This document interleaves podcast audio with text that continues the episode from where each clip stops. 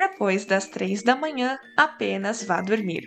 As decisões tomadas depois desse horário são decisões que podem afetar a sua vida para sempre.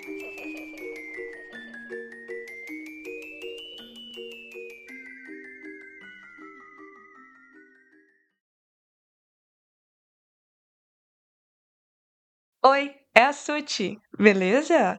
Ai, tô tão feliz de estar aqui falando com vocês. Finalmente esse projeto saiu do papel. Pra quem não sabe, é, fazia muito tempo que eu queria fazer um podcast focado em terror, mais especificamente em creepypasta, né? Ou creepypast, como vocês acharem melhor. Quem for mais gringuinho aí pode falar creepypast. É um spoiler aqui, não estarei sozinha nos próximos episódios, mas como eu queria começar logo, tava bem ansiosa, então decidi, né, soltar. Os episódios vão ser sempre é de quinta para sexta, às três da manhã, eles vão estar tá no ar, tá bom? E o depois das três, então, é isso. Também vamos ter a participação de vocês aí que estão me, me ouvindo, enviando relatos, enviando suas creepypastas favoritas, enfim, o que vocês quiserem mandar pra gente que tem a ver com terror é super bem-vindo, tá bom? Então, eu vou começar, decidi começar aqui com a primeira é, creepypasta que eu ouvi, que é o suicídio do Lula Molusco. Eu peguei essa creepypasta aqui do Creepypasta BR, não tem o autor, mas é uma creepypasta que na época me deixou muito, muito, muito mesmo terrorizada. Espero que cause a mesma sensação em vocês. Então, bora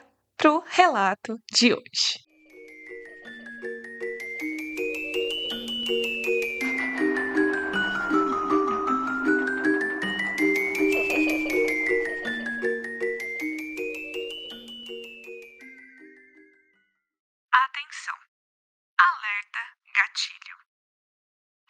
Episódio pode conter descrições gráficas a respeito de tópicos sensíveis. Se você não estiver bem ou for uma pessoa sensível, por favor, considere não ouvir este episódio.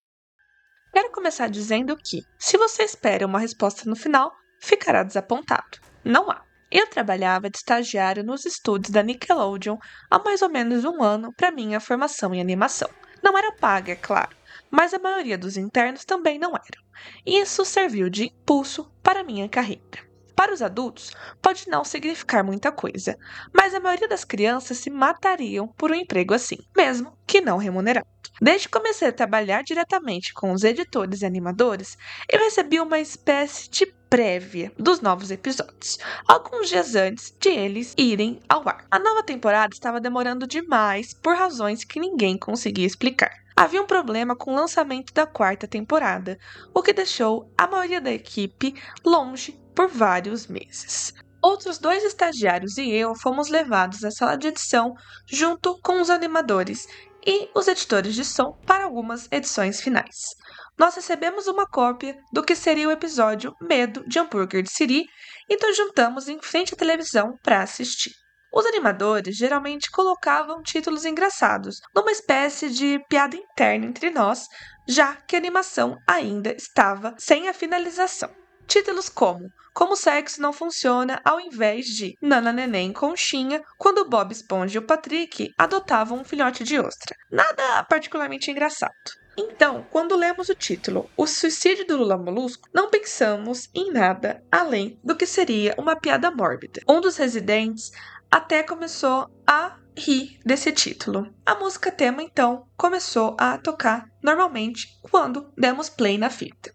A história começa com o Lula Molusco praticando sua clarineta, tocando algumas notas ruins e azedas, como é de costume. Ouvimos o Bob Esponja rir de longe e o Lula Molusco parou. Ele gritou com Bob e disse que teria um concerto aquela noite. Precisava praticar. Bob obedece e vai até a casa de Sandy com o Patrick. As bolhas de uma cena para outra aparecem e vemos o fim do concerto do Lula Molusco. Aí é que as coisas começam a ficar bizarras. Enquanto tocava, alguns frames começaram a se repetir sozinhos, mas o som não saía. Nesse ponto, o som era para começar junto com a animação, então sim, não era algo normal. Quando ele parou, o som continuou normalmente, como se aquela repetição nunca houvesse ocorrido. Houve um pequeno murmúrio da plateia antes de todos começarem a vaiá-lo. Mas não era um bu comum de desenhos infantis. poderia facilmente ouvir-se malícia nisso. O Lula estava na tela toda e seu estado estava visivelmente assustado. Um close na plateia, onde observamos Bob Esponja em seu centro. Ele também estava vaiando, o que não é muito comum. Isso não é de longe a coisa mais estranha. O mais esquisito é que todos tinham olhos hiperrealistas. Eram muito, mas muito detalhados. Não era recorte de olhos de pessoas normais. Era, mas era algo assim, bem mais realista do que uma animação em CGI. As pupilas estavam marcadas e alguns de nós nos entreolhamos, obviamente confusos, mas como não éramos os escritores, não questionamos nada ainda.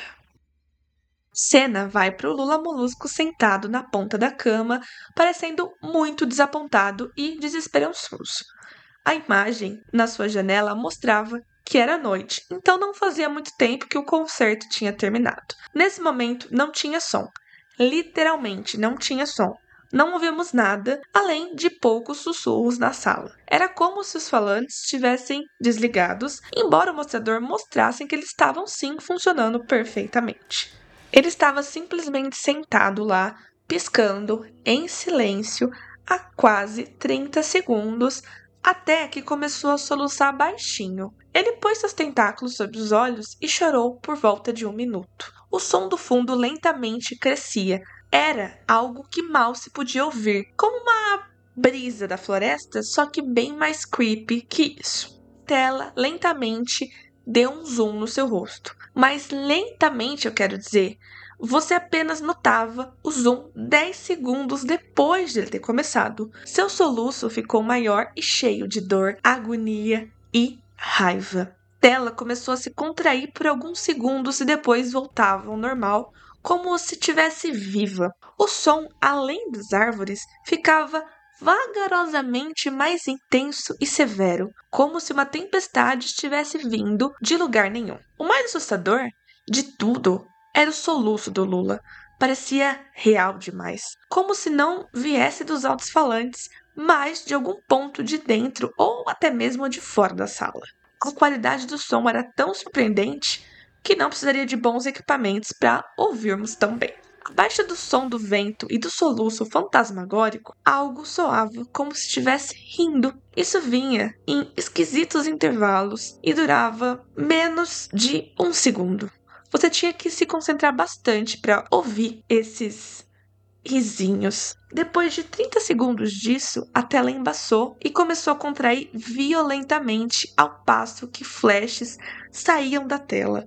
Era como se fosse poucos frames é, meio que corrompidos. O editor, líder lá no caso, ele parou e rebobinou frame a frame e o que vimos foi horrível era foto de uma criança morta que não deveria ter mais de seis anos.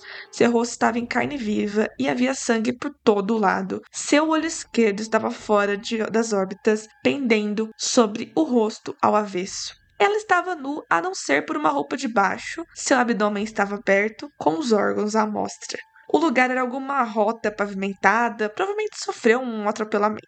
E o mais entristecedor era a sombra do fotógrafo, claramente vista por todos. Não havia marcas de pneu, nem nenhuma outra evidência. Era quase se o fotógrafo fosse o responsável pela morte da criança.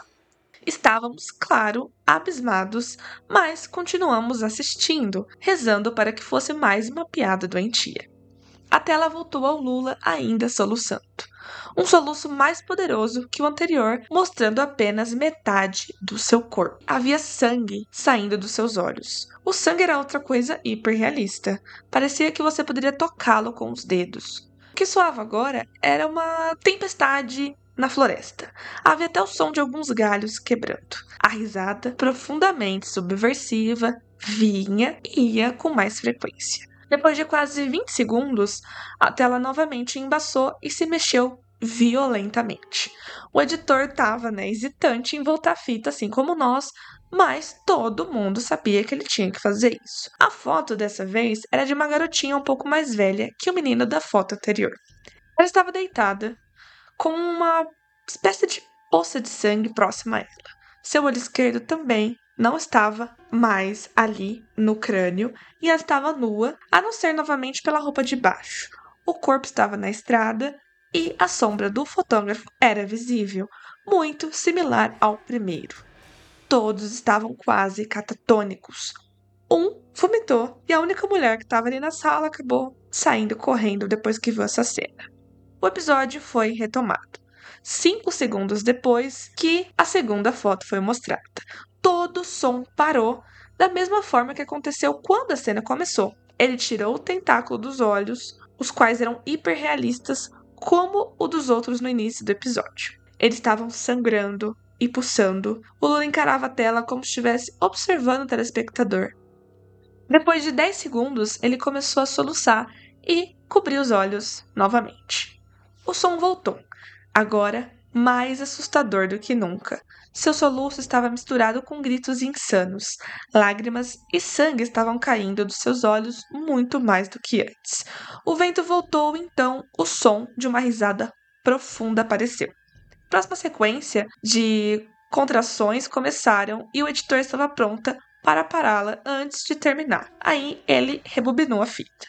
Dessa vez, a foto era de um garoto na mesma faixa etária do que a anterior, mas a cena era diferente. Suas entranhas estavam sendo puxadas por uma mão enorme e seu olho direito pendendo sobre o rosto coberto com sangue.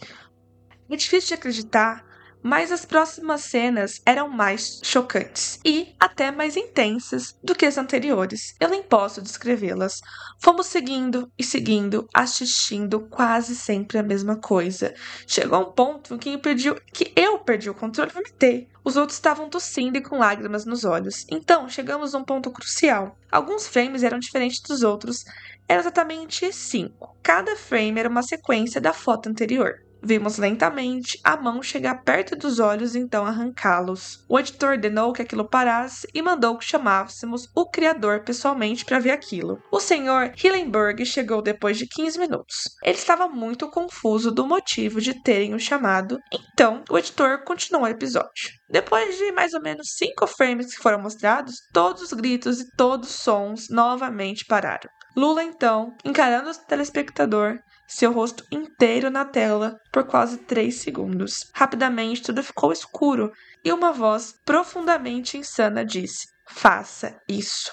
A próxima coisa que vimos foi uma arma nas mãos do Lula Molusco. Imediatamente ele colocou o cano próximo à boca e puxou o gatilho. O sangue hiperrealista e restos de massa encefálica chocaram-se com a parede.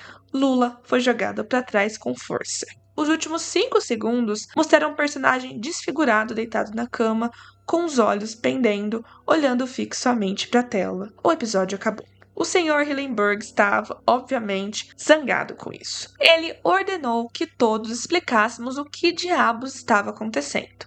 A maioria das pessoas já havia deixado a sala nesse momento, então tivemos apenas que assistir tudo de novo. Ver o episódio mais uma vez apenas colaborou para fixar ainda mais tudo aquilo na minha mente e me causar pesadelos. Eu me arrependo até hoje de ter ficado. A única teoria que a gente tinha era pensar que alguém invadiu o estúdio e editou o arquivo. A polícia foi chamada para analisar o que estava acontecendo. A análise mostrou que aquilo realmente foi editado, mas o contador de tempo da edição era de menos de 24 segundos antes de começarmos a assistir. Todo o equipamento envolvido foi examinado pela perícia. Potentes programas procuravam erros, como um contador de tempo que certamente estava errado, mas tudo que foi checado estava bem, não dava nada fora do normal. Não sabíamos o que estava acontecendo. Na verdade, nesse dia ninguém sabia. Houve uma investigação para saber a natureza das fotos, mas nada foi concluído. Nenhuma criança foi identificada, nenhum acidente ou homicídio com as características também foi descoberto. Nenhuma prova ou evidência. Nada. Eu não acreditaria em tal fenômeno se eu não estivesse lá. E aí, pessoal, vocês gostaram dessa creepypasta? Essa creepypasta foi a primeira creepypasta que eu vi na minha vida. E eu devo ter visto ela com, sei lá, 12, 13 anos. Eu devo ter lido ela nessa época aí.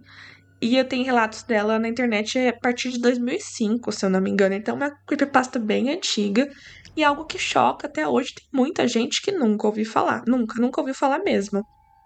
E eu achei também ela publicada em 2011 lá no Creepypasta Brasil, pelo Gabriel Azevedo dos Santos. Mas eu não sei quem foi o autor original. É muito difícil saber coisa antiga assim na internet. É meio difícil, né? Mas é isso. O episódio de Depois das Três, o primeiro episódio é esse. Espero que vocês tenham gostado. Se vocês quiserem mandar seus relatos de alguma coisa que tenha acontecido na vida real de vocês, ou até mesmo mandar uma creepypasta que vocês gostem, que vocês querem que apareça aqui, é só mandar pra gente, tá? Mandar no e-mail depois das três podcast@gmail.com. Vai ser um prazer, a gente vai amar a participação de vocês aqui, tá? Um beijo e até o próximo episódio.